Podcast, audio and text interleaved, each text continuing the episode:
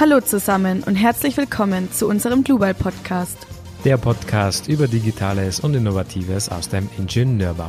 Wir sind Martina und Daniel und los geht's. Schön, dass ihr wieder eingeschaltet habt. Mein Name ist Daniel, mit heute an meiner Seite wieder die Martina. Heute beschäftigen wir uns mit dem Thema dem Einsturz der Eishalle im Bad Reichenhall. Das Unglück, das Bad Reichenhall für immer veränderte. Im Zuge der Vorbereitungen für die Olympischen Spiele in München 1972 wird in Bad Reichenhall eine Schwimm- und Eislaufhalle erbaut. Jahrelang wird das Freizeitangebot dort ohne Probleme genutzt. Am 2. Januar 2006 kommt es zu einem Unglück, das nicht nur die Einheimischen vor Ort bewegt. An diesem Tag zwischen den Jahren schneit es tagelang. Da die Struktur des Gebäudes schon über 30 Jahre alt ist, kommen Zweifel auf, ob die Konstruktion den Schneemassen standhält. Zur Mittagszeit wird das Dach des Gebäudes deshalb kritisch betrachtet. Das Schneegewicht liegt aber noch unter der tolerablen Grenze und es sollte eigentlich kein Risiko bestehen. Trotzdem wird das Eishockeytraining am Abend sicherheitshalber abgesagt und die öffentliche Eisfläche soll mit dem Publikumslauf um 16 Uhr komplett gesperrt werden, auf der sich zum Zeitpunkt noch ungefähr 50 Personen befinden. Wenige Minuten vor Ende des Laufes um 15.55 Uhr kommt es aber zu einer schlimmen Tragödie. Ohne Vorwarnung versagt die Dachkonstruktion und das gesamte Dach über der Eishalle stürzt mit den Schneemassen auf die Eisfläche. Die Uhrzeit wissen wir deshalb so genau, weil zu dem Zeitpunkt die Stadionuhr stehen blieb. Außerdem gibt es zahlreiche Zeugenaussagen. Die Decke begräbt drei Erwachsene und zwölf Kinder, die aufgrund der Konstruktion gestorben sind und nicht wegen Unterkühlung von der Eisfläche. 34 Personen werden zum Teil schwer verletzt. Die Bergungsarbeiten dauern insgesamt zwei Tage und müssen auf Anweisungen eines Statikers erst noch einmal unterbrochen werden. Sicherungsmaßnahmen an eingestürzten Dachteilen und Außensäulen sind notwendig und die Tiefgarage muss zusätzlich abgestützt werden, damit Helfer nicht auch noch zu Schaden kommen. Der Zustand der Halle war schon länger sanierungsbedürftig. Der Beschluss war aber noch nicht lange geschlossen, weil es Wahlkampfsthema der Bürgermeisterwahl ist, die einen Monat später stattfinden soll. Die Dachkonstruktion ist aus Holzkastenträgern als Hauptträger mit rechtwinklig sehr steifen Ausfachungen. In der heutigen Zeit würde man Brettschichtholzbinder verwenden, weil die Schäden bei einem Hohlkasten von außen kaum erkennbar sind. In einem langwierigen Prozess wurde schlussendlich der Statiker, der das Dach geplant hat, wegen fahrlässiger Tötung zu 18 Monaten Bewährungsstrafe verurteilt. Der zuständige Sachverständiger und Architekt wurden freigesprochen. Deutschlandweit kam es zu Untersuchungen, damit die Sicherheit in Gebäuden weiter gewährleistet ist. Mehrere Gebäude wurden in dem Zuge abgerissen oder gesperrt. Dazu zählen zum Beispiel das Delfinarium in Zoo Duisburg, wo das Dach kritische Werte aufwies, oder das Eisstadion in Wiel, nachdem Risse aufgefunden wurden. Das bayerische Innenministerium hat in dem Zuge Hinweise zur Standsicherheit ausgearbeitet und ein Merkblatt zum Umgang mit Schnee auf Dächern verfasst. Ein Jahr nach der Katastrophe wurde die Halle komplett abgerissen. Der Platz ist heute immer noch unbebaut, aber es wurde eine Gedenkstätte für die Todesopfer errichtet.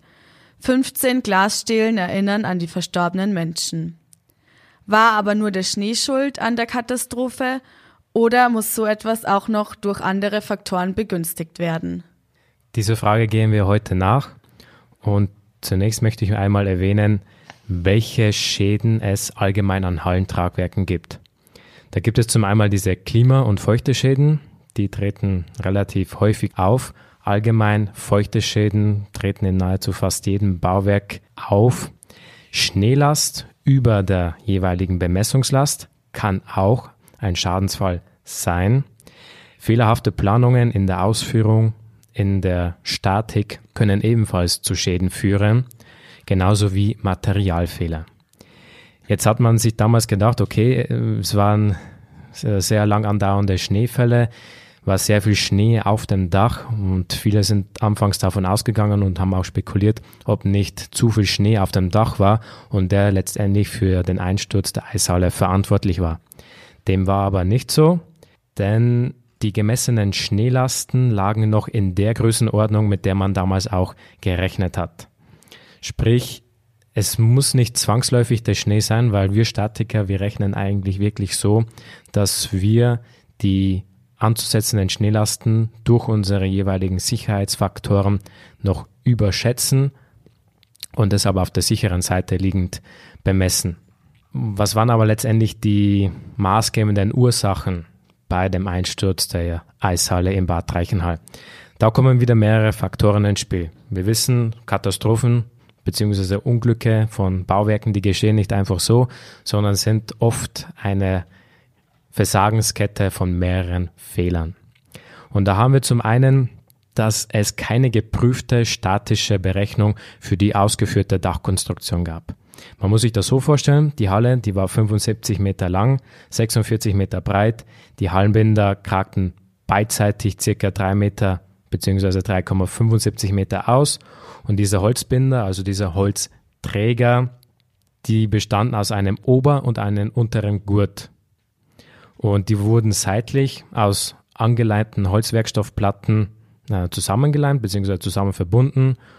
Und das war eine damalige Sonderkonstruktion von dem Statiker, der damals für diese Berechnung und der Konstruktion des Dachtragwerks verantwortlich war, war das eine Sonderkonstruktion, die er vorgeschlagen hat.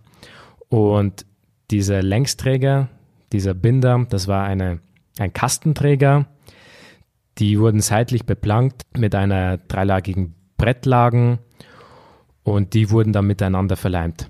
Zusätzlich wurden diese Brettlagen, diese Platten an zwei Brettschichtholzträger verbunden und aufgeklebt. Also eine Sonderkonstruktion.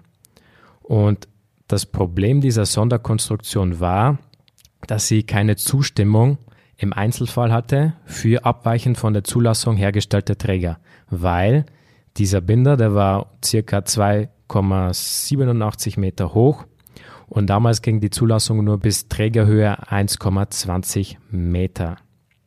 Außerdem, was war noch mangelhaft an dieser Konstruktion, beziehungsweise nicht optimal, diese Ober- und Untergurte, die quasi diese zwei Planken gehalten haben, die wurden zwar im Werk hergestellt, allerdings konnten die nicht auf einen Schlag, also in einer Länge hergestellt werden, also auf diese 46 Meter, sondern mussten in den jeweiligen Drittelspunkten Stöße, äh, Stöße wurden da vorgenommen, damit man das auch konstruieren konnte.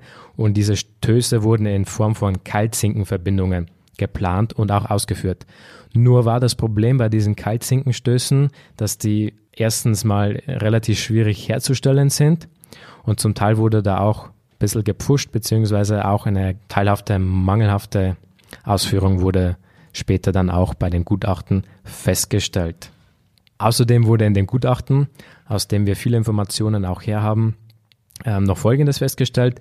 Regenrohre wurden unmittelbar neben dem Auflager durch den Träger geführt, also durch den durch den jeweiligen Ober- bzw. Untergurt. Daraus folgt eigentlich eine Querschnittsschwächung und gerade an den Auflagern, wo sehr hohe Kräfte herrschen, Auflager sind quasi die Punkte, wo der Träger aufliegt, herrschen relativ große Kräfte vor und wenn man hier große Kräfte hat, dann sollte man das dementsprechend auch nachweisen. Allerdings wurden diese Regenrohre bei der Planung irgendwie nicht berücksichtigt und der Statiker hat dementsprechend auch dort keine Nachweise geführt. Was gab es noch für Fehler im Hallenbau beziehungsweise in der Eishalle? Hat es eine Veränderung der Umgebungsbedingungen gegeben.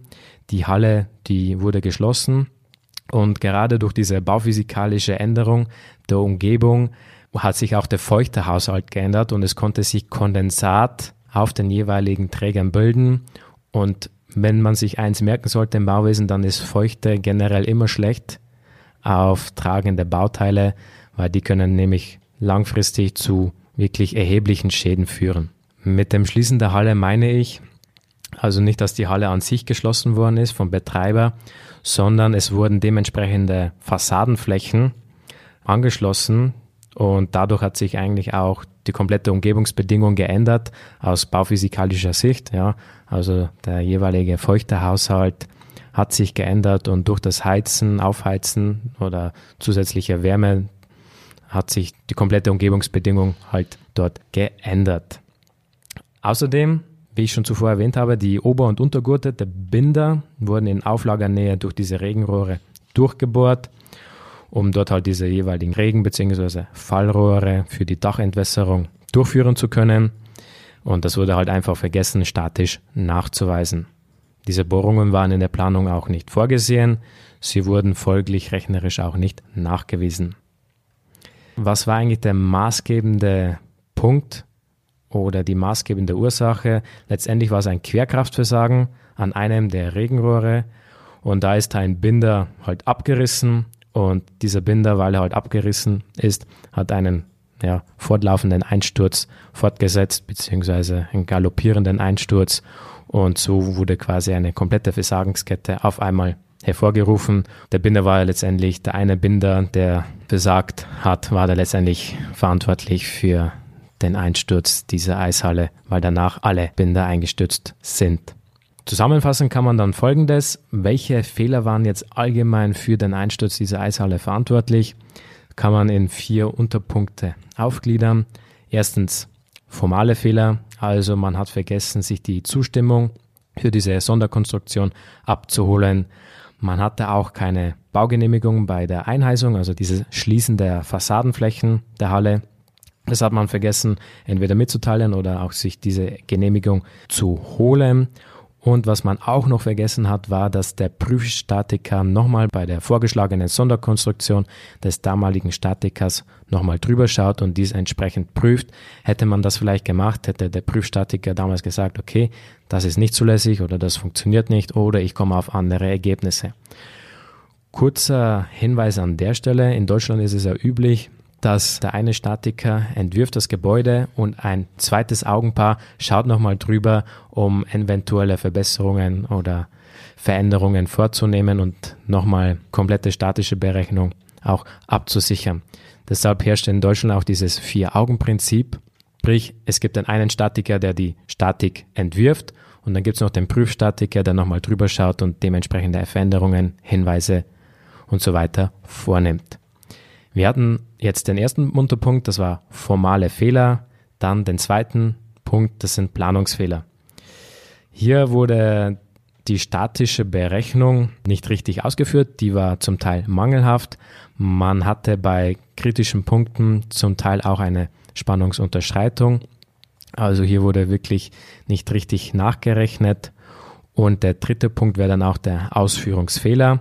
Und zwar gab es nämlich mangelhafte Verleimungen der Generalstöße als Kaltzinkenverbindungen. Diese Leimverbindung, das war eine Harnstoff-Leimverbindung und durch Eintrag von Feuchtigkeit löste sich auf, beziehungsweise sie verliert an ihrer jeweiligen Fähigkeit auch wirklich zu tragen und zu verbinden. Und letztendlich hat man dann auch wirklich die komplette Klebeverbindung verloren und diese Harnstoff-Harzverklebung, die war einfach geschädigt durch gewissen Feuchteeintrag und war auch unter anderem ein Faktor dafür, dass diese Verbindung an den jeweiligen Holz-Kaltzink-Verbindungsstellen mangelhaft war. Und natürlich der letzte Punkt, Wartungsfehler. Es war keine bzw. keine ordnungsgemäße Wartung oder Prüfung während der gesamten Lebensdauer der Halle vorhanden. Die wurde einmal hingestellt, da hat man sie sich vielleicht angeschaut, aber über diese Jahre hinweg wurde sie dann kein einziges Mal wieder angeschaut. Ja, es kam dann natürlich zu einer Verurteilung und die Frage war, wer war jetzt eigentlich im Endeffekt schuld daran, dass die Halle zusammengestürzt ist und auch eben so viele Todesopfer gab. Zum einen wurde der Bauingenieur, also der Statiker, verurteilt und angeklagt und zwar aufgrund eben dieser Sonderkonstruktion, die er vorgeschlagen hat, die zwar vom Bauherrn und vom Architekten akzeptiert wurde, aber die, wie wir schon gehört haben, nicht vom Prüfingenieur noch einmal geprüft wurde. Und noch dazu war das halt auch eine mangelhafte statische Berechnung. Die Stadt Bad Reichenhall hätte aber auch darauf hinweisen müssen, dass die Statik noch einmal vom Prüfingenieur geprüft wird. Die verwendete Bauweise entsprach eben nicht dem Zulassungsbescheid und deshalb wurde der Statiker für 18 Monate wegen fahrlässiger Tötung auf Bewährung verurteilt und er durfte nie wieder in seinem Beruf praktizieren. Der Sachverständige und der Architekt wurden dann auch noch angeklagt. Allerdings wurden diese beide freigesprochen. Sie wurden angeklagt, weil ihnen eigentlich auffallen hätte sollen, dass die Statik nicht nochmal geprüft wurde und man hätte das einfach kontrollieren müssen. Und das mit dem Holzleim hätte ihnen auch auffallen müssen, dass eben ein Leim auf Harnstoffbasis nicht den Forderungen entspricht, die man eigentlich braucht. Und besser wäre hier ein Resorzinharzleim gewesen, der den Einsturz mit hoher Wahrscheinlichkeit verhindert hätte. So ein Harnstoffleim, der ist jetzt in der heutigen Zeit verboten und Bauprodukte und Bauarten haben in Deutschland eine allgemeine Zulassung oder brauchen eine Zulassung, damit man sie verwenden kann. Falls Bauprodukte oder Bauarten keine technischen Regeln besitzen oder wesentlich davon abweichen, dann sind das nicht geregelte Bauprodukte oder nicht geregelte Bauarten. Die haben dann deshalb auch keine allgemeine bauaufsichtliche Zulassung. Die allgemeine bauaufsichtliche Zulassung, die kann nur vom Deutschen Institut für Bautechnik vergeben werden. Die hat eigentlich in der Regel eine Gültigkeit von fünf Jahren. Bei dieser Erteilung der allgemeinen bauaufsichtlichen Zulassung werden viele wichtige Aspekte geprüft, vor allem eben Eigenschaften und Einflüsse, die die Sicherheit betreffen. Dazu gehören die Standsicherheit, dann der Schutz gegen schädliche Einflüsse, der Gesundheitszustand für den Menschen, dann der Schutz der natürlichen Lebensgrundlage, dazu gehört der Brandschutz, der Wärmeschutz, der Schallschutz, der Erschütterungsschutz und auch die Verkehrssicherheit. Im Zuge dieses Geschehens wurden daraufhin auch weitere Hallen untersucht in Bayern. Und man kam sogar zu ähnlichen Ergebnissen, dass einige Hallen auch zum Teil auch einsturzgefährdet sind woraufhin Hallen gesperrt worden sind, wenn nicht sogar abgerissen worden sind. Typische Schäden waren damals halt Rissen in der Holz- und der jeweiligen Klebefuge von diesen Holzbauteilen, aber auch Fäule und ganz kritisch auch diese jeweiligen Verbindungspunkte. Im Zuge der Untersuchungen hat damals auch die oberste Baubehörde im Bayerischen Staatsministerium beschlossen, dass sämtliche Sporthallen in Holzbauweise unverzüglich zu überprüfen seien. Daraufhin wurden bei anderen Hallen ähnliche Fehler aufgefunden. Diese wurden dann sogar zum Teil gesperrt, diese Hallen, wenn nicht sogar abgerissen. Und es waren eigentlich die typischen Fehler, die wirklich häufig auftraten. Das waren zum einen Risse in den jeweiligen Holz- und Klebefugen, aber auch Fäule und die jeweiligen Verbindungspunkte waren auch sehr kritisch. Was hat das letztendlich insgesamt für Konsequenzen gehabt?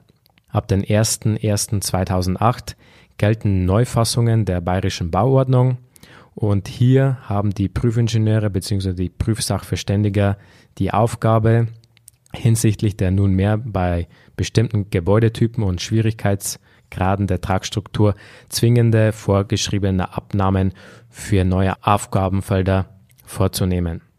Und Handstoffleime die auch bei dem Einsturz der Eishalle Bad Reichenhall verwendet wurden, sind inzwischen durch eine Anlage zur Bauregelliste A Teil 1 für tragende Holzbauteile nicht mehr zugelassen. Und diese Hohlkastenbauweise, die auch bei der Eishalle in Bad Reichenhall verwendet worden ist, ist nicht mehr Stand der Technik und sollte daher auch nicht mehr verwendet werden. Um das Risiko von solchen Katastrophen zu minimieren, damit die eben nicht mehr vorhanden sind, gibt es auch einige Empfehlungen. Und zwar sollte man immer eine Bauwerksdiagnose machen. Das ist so eine Bauuntersuchung, wo einfach das Bauwerk auf Schäden untersucht wird. Und das soll man immer in bestimmten Zeitabständen von einer entsprechend qualifizierten Person durchführen lassen, Meistens sollte das eigentlich der Eigentümer oder der eben der Verantwortliche für dieses Gebäude veranlassen. Ein Beispiel ist, dass gewisse Bauwerke eben begutachtet werden sollen, zum Beispiel auch ab einer gewissen Größe. Dazu zählen Versammlungsstätten mit mehr als 5000 Personen und da sollte man alle ein bis zwei Jahre eine Begehung durchführen und einfach kontrollieren, ob irgendwelche Schäden, die zu einem möglichen Einsturz oder zu einem Versagen führen könnten, vorhanden sind. Dann sollte man immer eine Tragstruktur wählen, die, falls ein Bauteil versagt, nicht zu einem Versagen der Gesamtkonstruktion kommt, sondern nur zu einem Versagen von einigen Teilen, damit die Folgen auch minimiert werden. In dem Fall ist jetzt hier das Dach zusammengebrochen, aber eigentlich sollte man sinnvollerweise die Dachhaut so wählen, dass sie das schwächste Glied in der Tragstruktur ist, damit man bei einer Überlastung, wie zum Beispiel durch Schnee oder Eis, nur geringere Folgen hat oder nur ein begrenzter Teil der Dachfläche versagt. Und wie wir jetzt auch schon öfter gesagt haben, ist es auch ganz wichtig, dass eine Prüfung oder eine Bauüberwachung durch einen Sachverständigen oder einen Prüfingenieur gibt. Das ist inzwischen in verschiedenen Landesbauordnungen verankert. Und wenn man für die Bauüberwachung beauftragt wird, dann muss man mit der Schlussabnahme bescheinigen, dass die Ausführung des Bauwerkes den geprüften Unterlagen entspricht und eben eigentlich keine Schäden vorkommen sollten, die zu einer solchen Katastrophe führen. Wenn dir die Folge heute gefallen hat und besonders interessant war, dann kannst du uns gerne kontaktieren oder unseren Channel abonnieren und uns auch weiterempfehlen. Wenn du Themenvorschläge hast, Anmerkungen, Verbesserungsvorschläge, dann kannst du uns jederzeit eine E-Mail schreiben. Einfach unter podcast.global.com kannst du uns erreichen. Wir werden dir auf jeden Fall antworten. Und dann freuen wir uns schon mit dir auf die nächste Folge und verabschieden uns an dieser Stelle. Tschüss. Servus.